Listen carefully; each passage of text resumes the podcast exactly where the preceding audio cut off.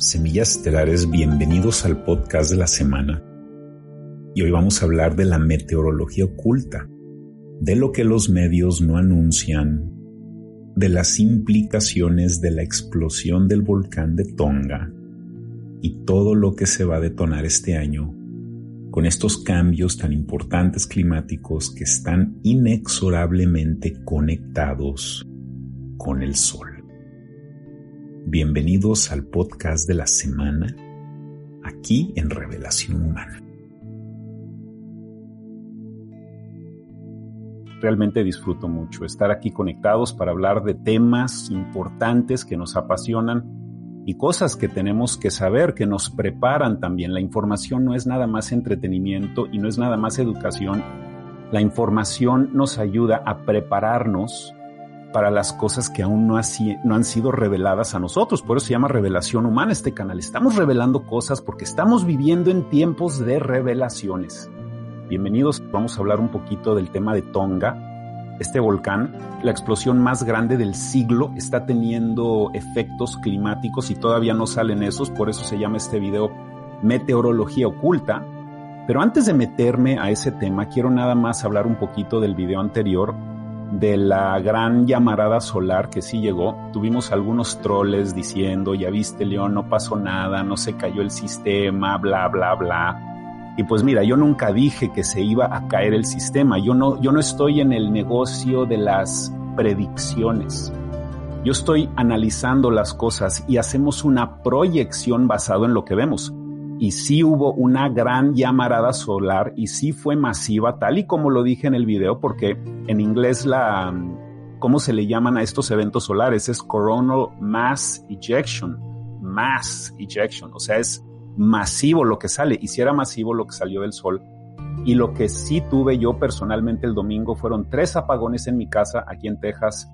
Algunas personas mencionaron en los comentarios que tuvieron apagones eléctricos en diferentes partes del mundo el domingo, el día 6, cuando aterrizó esta gran llamarada solar que sí llegó, pero cuando los medios no le dan la importancia, entonces no podemos conectar las piezas, no, no vemos lo que realmente sucedió. Si hubieron apagones en, en, diferentes partes, no se están reportando porque fueron apagones menores. Cuando son apagones menores y los solucionan en un, en un lapso de algunos minutos, no es noticia, entonces no se reporta. Pero ¿qué pasa si hay muchos apagones en un nivel bajo lo que eso hace es nos ayuda a, a, reconocer de que esto puede pasar en algún momento y no solo porque no pasó en una manera intensa, eso no significa que no puede pasar en una manera intensa más adelante en el tiempo. Entonces sí sucedió el coronal mass ejection y esto es algo, esto es nada más uno de varios que vamos a ver. Vamos a hablar en este video del gran mínimo solar y toda esta actividad del sol que está causando cambios en este planeta, lo vamos a dejar claro aquí. Entonces sí, cuando suceden estas eh, eh, erupciones solares tenemos que protegernos. El motivo del video anterior era de que estés preparado, de que siempre estés preparado. Ok, bueno. Entonces vamos a hablar un poquito de este tema y para comenzar bien este video, vamos a hablar de por qué el clima es un tema oculto. Digo, ¿por qué hacer el clima un tema oculto? Yo entiendo el tema extraterrestre, porque lo hacen oculto, algunos otros temas, ¿no? No quieren, hay, cosas que no quieren que sepan, pero ¿por qué no saber la verdad del clima? ¿Cuál es el problema ahí? Pues el clima, hay una narrativa muy específica que nos está vendiendo el sistema del clima y lo que nos están diciendo es de que todo esto es nuestra culpa, de que el problema principal del planeta es culpa de la humanidad y sí hay un problema que tenemos pero lo que no quiere el sistema revelarte es de que también estamos entrando en un ciclo cósmico en donde van a empezar a suceder estas cosas, son las mismas cosas que estaban pasando en la Biblia, en el Apocalipsis, era, eran cambios magnéticos que estaban pasando, los podemos documentar. Y el gran mínimo solar es este, sucede una vez cada 400 años, es enorme el gran mínimo solar. Y cuando tú ves lo que sucedió hace 400 años y ves la reducción en, en agricultura que estaba pasando alrededor del mundo, pues eso no tiene nada que ver con el ser humano. Hace 400 años no había el industrialismo y los aviones y las armas nucleares y todo lo que hacemos para contaminar. Pero estaba pasando un bajo rendimiento solar. Habían hambrunas, habían pandemias. ¿Cómo me explicas que estamos viviendo lo mismo y que ya estamos entrando al ciclo de hambrunas? Esto ya se está intensificando. Entonces el clima te ayuda a entender el cosmos. Y si el cosmos está cerrado a esta humanidad, con la censura de telescopios y de diferentes cosas, entonces no vamos a saber cómo funciona este planeta. No quieren que sepas cómo funciona este planeta. De la misma manera que no quieren que sepas cómo funciona tu sistema inmunológico o cómo funciona tu composición espiritual, cómo funciona la parte etérica de ti, todos los secretos ocultos que las élites tienen de la psicología oculta de nosotros. Hay muchísimas cosas que si nosotros las podemos entender de nosotros, de esta naturaleza, de nuestro planeta, podemos emanciparnos de todo esto. Y ese es el motivo de por qué el clima es un tema oculto. Y cuando hablas del clima ya hoy en día en las redes, te aparece el letrero abajo de contexto que ponen, donde te dicen, mira, el clima es causado principalmente por el ser humano, ¿eh? Lo que está pasando aquí es por el ser humano. Es por tu culpa, por tu gran culpa, ¿ok? Eso es lo que dicen. Lo que me pareció muy interesante de estas advertencias que ponen debajo, ya sabes, como el coronavirus, si hablas de coronavirus, te pone advertencia, la Organización Mundial de Salud, bla, bla, bla, ¿verdad? Te ponen la advertencia. Bueno, ya están apareciendo estas advertencias debajo de los videos de los Anunnaki. De los Anunnaki, de estos seres negativos extraterrestres grandotes que llegaron a Sumeria y posaron como dioses y la palabra Anunnaki en el lenguaje de Sumeria significa los que llegaron del cielo, ¿ok? Y lo que te ponen en el contexto, el sistema te pone, cuando es un video de los Anunnaki, te dice, no, no, no, espérate, los Anunnaki era una creencia nada más, eran unos dioses que ellos creían, no quieren que vean el tema extraterrestre. Pues entonces si el sistema va a hacer eso, pues que pongan contexto con los videos de los católicos y los videos de los judíos y pongan contexto en todas las religiones, ¿no? Pues digo, si vamos a ponerle contexto a los Anunnaki, pues vamos a ponerle contexto a todos los videos religiosos, ¿no? Y que pongan a ver, no, no, no. Esto es una creencia, esto es lo que creen esas personas, pero no hacen eso. Lo hacen solo con la información oculta que viene a amenazarlos a ellos. Y cuando empiezan a ponerle contexto a este tema de los Anunnaki, pues digo, intuitivamente te dice que vas por un camino correcto, ¿no? De que no quieren que sepas esto. Pues, ¿qué tiene, qué tiene que, que tú pienses que, que son extraterrestres? No les gusta que pienses eso. Cuando tú ves este, este mensaje de contexto que ponen en redes, es para dejarte claro, esto es una creencia, esto no es verdad. Entonces lo vemos también con los chemtrails, con las estelas químicas. Cuando tú hablas de estelas químicas también te sale debajo el contexto y te dicen, las estelas químicas son nada más eh, pues vaporización, bla, bla, bla. A pesar de que ya se reconoció que las estelas químicas sí es una geoingeniería que el gobierno de Estados Unidos ha estado haciendo, ya lo reconocieron, lo reconocieron en una manera muy calladita, no querían darle difusión a esto, ya lo reconocieron. Entonces ponen todas estas cosas en contexto abajo porque quieren controlar la narrativa. Ahora, Metiéndonos al tema de la explosión de Tonga, este es un tema que a mí me vibra en particular porque yo soy de la Ciudad de México, yo crecí a un lado de un volcán enorme, activo, y todos los que hemos vivido o que viven en la Ciudad de México siempre tienen presente de que la realidad de los volcanes activos es de que pueden estallar en cualquier momento y la realidad es de que hay muy poco tiempo de preparación porque esa es simplemente la realidad. Esto no está siendo causado por el ser humano, esto es parte del planeta y toda esa ceniza que sale tiene un efecto en la atmósfera, porque estamos hablando de muchos volcanes que están haciendo lo mismo, ya lo hablamos recientemente. El volcán Etna, que es el más grande del mundo, ha tenido más explosiones en los últimos seis meses que en los últimos 300 años. En los últimos seis meses, más explosiones que en los últimos 300 años. Explícame esa. Perdón, los últimos 2000 años. Entonces es un tema sensible para mí. Si tú vives en la Ciudad de México, no tienes excusa, ¿eh? No tienes excusa. Necesitas estar preparado en casa con agua, comida, cinta de aislar para bloquear las ventanas en caso de que haya un, pues una erupción. No tiene que ser una catástrofe enorme, puede ser una erupción grande como la que yo viví en la Ciudad de México cuando era niño y toda la ciudad se tapó de ceniza y se veía horrible todo. Era un lodo cuando se mezclaba con el agua. La ceniza viene a amenazar los sistemas de filtración de los acuíferos. Es devastadora la, la ceniza, quitarla del agua es enorme y esto tiene un efecto en las cosechas. Ese es el tema importante aquí cuando hablamos de los volcanes, el efecto que tiene tenemos una visión holística, no nada más nos enfocamos en el volcán, en nuestra cajita, nos enfocamos en lo que hace ese volcán, en, en la atmósfera y lo que la atmósfera hace con las cosechas que están creciendo. Todo está conectado, esta es la percepción holística que no quiere el sistema que veas, que te quedes fragmentado en tu sexo, en tu grupo socioeconómico, en tu religión, etcétera, etcétera. Todo está conectado, todo es holístico y por eso me preocupa este tema, porque está conectado con todos nosotros. Ahora, este volcán en Tonga partió en dos a la isla, eh, te quiero decir, antes de, antes de la explosión era una isla, ahora son dos islas. Así de intensa fue la explosión, lo partió en dos.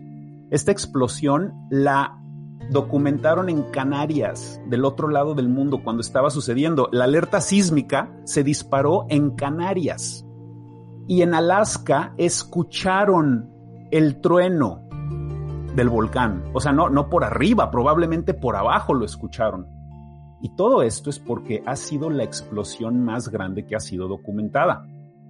Esta explosión masiva ha sido minimizada en los medios masivos en cuanto a la cantidad de ceniza que soltó y en la altitud de la explosión porque entre más alta, pues más alcance puede tener todo esto. Mucha gente no sabe, pero la nube de la explosión de Chernóbil en los ochentas le dio vuelta al mundo, esa nube radioactiva le dio vuelta al mundo varias veces antes de que ya se disipara. Y no le dicen eso a la gente, ¿no? De que tienes una nube radioactiva que va volando sobre ti. O en el caso de un volcán, de que tengas una nube masiva de muchísima ceniza que puede venir a tener un efecto negativo en el rendimiento de cosechas. Entonces, entonces en la portada tú ves el planeta visto desde abajo. Tú ves el planeta desde abajo con el punto ahí en Antártida y tú puedes ver cómo en Tonga está ya moviéndose todo lo que sucedió en Tonga en una manera, bueno, es lateral, si lo ves en un mapa es lateral y se está pasando ya por África, por el cono sur de África, está pasando toda esta ceniza que va a tener un efecto también en las cosechas de África y en marzo va a llegar a América, eh, al cono sur, a una zona agrícola de las más importantes del mundo. Entonces esto no es fatalismo, esto no es una predicción, se va a arruinar las cosechas, lo que te estoy diciendo es de que sí puede tener un efecto en las cosechas, porque es lo que hemos estado hablando en este canal desde que comenzó la pandemia, desde que empezamos a ver los cambios geológicos que están pasando. Hay un efecto que están teniendo estos volcanes, porque no es nada más el volcán de Tonga. Tú sabes la cantidad de ceniza que han salido de los volcanes en las Filipinas en estos últimos dos años. El volcán Etna en Italia, la, cantidad de ceniza que sacan estos volcanes. Entonces, todos estos volcanes en Islandia, en Hawái, todos andan sacando ceniza, que es el equivalente de más smog que muchas ciudades combinadas. Es muchísima la ceniza. Entonces, toda esta ceniza, infinitamente suave y delicada, casi casi ni la puedes ver, está agregándose más y más y más en esta atmósfera por la actividad solar. Eso es el gran mínimo solar. Hay algo que el Sol está haciendo que causa un efecto magnético en el planeta que lo estimula. Este, este planeta está siendo estimulado por el Sol. ¿Ok? Está siendo estimulado y por eso estamos viendo todos estos volcanes, que es una coincidencia que todos estos volcanes así mágicamente están explotando. ¿No te parece interesante que el único motivo de por qué esta noticia de Tonga fue tan importante fue porque las imágenes eran impactantes? ver un volcán explotar y no se le dio la seriedad que se merece. Nota qué ha pasado en Canarias. El tema de Canarias se debe de estudiar por décadas de lo que le pasó a esa isla. Ya se acabó el tema, ya no están hablando del tema, es para que se te olviden las cosas. Te tienen entretenido en el drama de ahora, ¿no? En el sabor del mes, ¿no? ¿Cuál es el sabor del mes ahora? ¿Cuál es el sabor del mes? La guerra con Rusia y Ucrania, ¿no? Así nos tienen y no quieren que conectemos todas estas cosas. Se tiene que estudiar seriamente y abiertamente lo que está pasando en el clima, lo que está teniendo un efecto en nuestro clima y es mi interpretación que los volcanes y la actividad solar es el factor principal que está determinando todos estos cambios climáticos y también ese es el motivo de por qué las élites están preparando sus nuevas tecnologías para el reseteo, porque si vamos a tener un planeta con una atmósfera muy tapada, sí, en parte por la actividad humana, pero en gran mayoría por la actividad volcánica de las toneladas y toneladas que salen todos los días de los volcanes alrededor del mundo. Todo eso va a tener un efecto en el rendimiento solar y en los paneles solares también. Es una industria que va a sufrir un poco la de los paneles solares. Por eso, cuando empiece a suceder esto, ahí es donde Bill Gates va a empezar a meterse y empezar a promover su nueva tecnología nuclear de TerraPower. Puedo visualizar en este gran mínimo solar un mundo que ya es ligeramente más como capeado en la capa, no es tan solar y, la y es una percepción. El mínimo solar es mínimo porque nuestra percepción es mínima. El sol está haciendo sus cosas. La percepción mínima es de nosotros porque el sol se activa, se tapa este planeta y desde nuestra perspectiva es mínimo el rendimiento del sol. Cuando tú estás en una era de hielo, tú piensas que el sol está dejando de brillar en el planeta, pero es simplemente el efecto que el sol está teniendo en el planeta que causa que, suceda todo eso. Es mi interpretación que sí estamos entrando en una nueva era de hielo. Y esa puede ser mi teoría, porque no tenemos evidencias para eso. Lo que sí tenemos son los hielos en Antártida, que sí podemos determinar esos ciclos ahí.